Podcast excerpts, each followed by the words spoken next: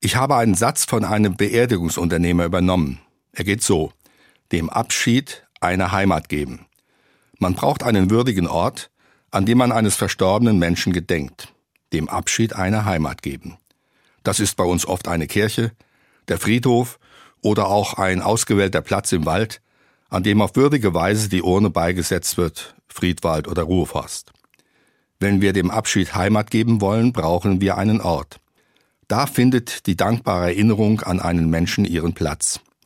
Wie sehr wir ein Ritual der Trauer brauchen, ist mir bewusst geworden, wo wir es jetzt vermissen.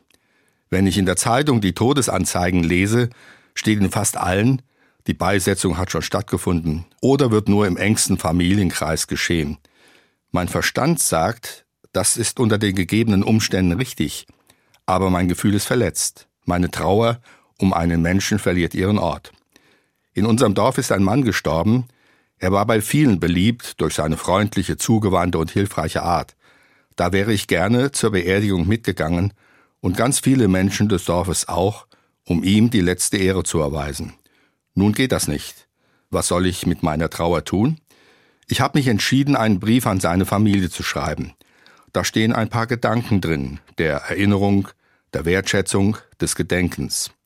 Wenn ich an jemanden denke, und die Gedanken aufschreibe, dann ist der noch wichtig für mich und nicht weg, als hätte es ihn niemals gegeben.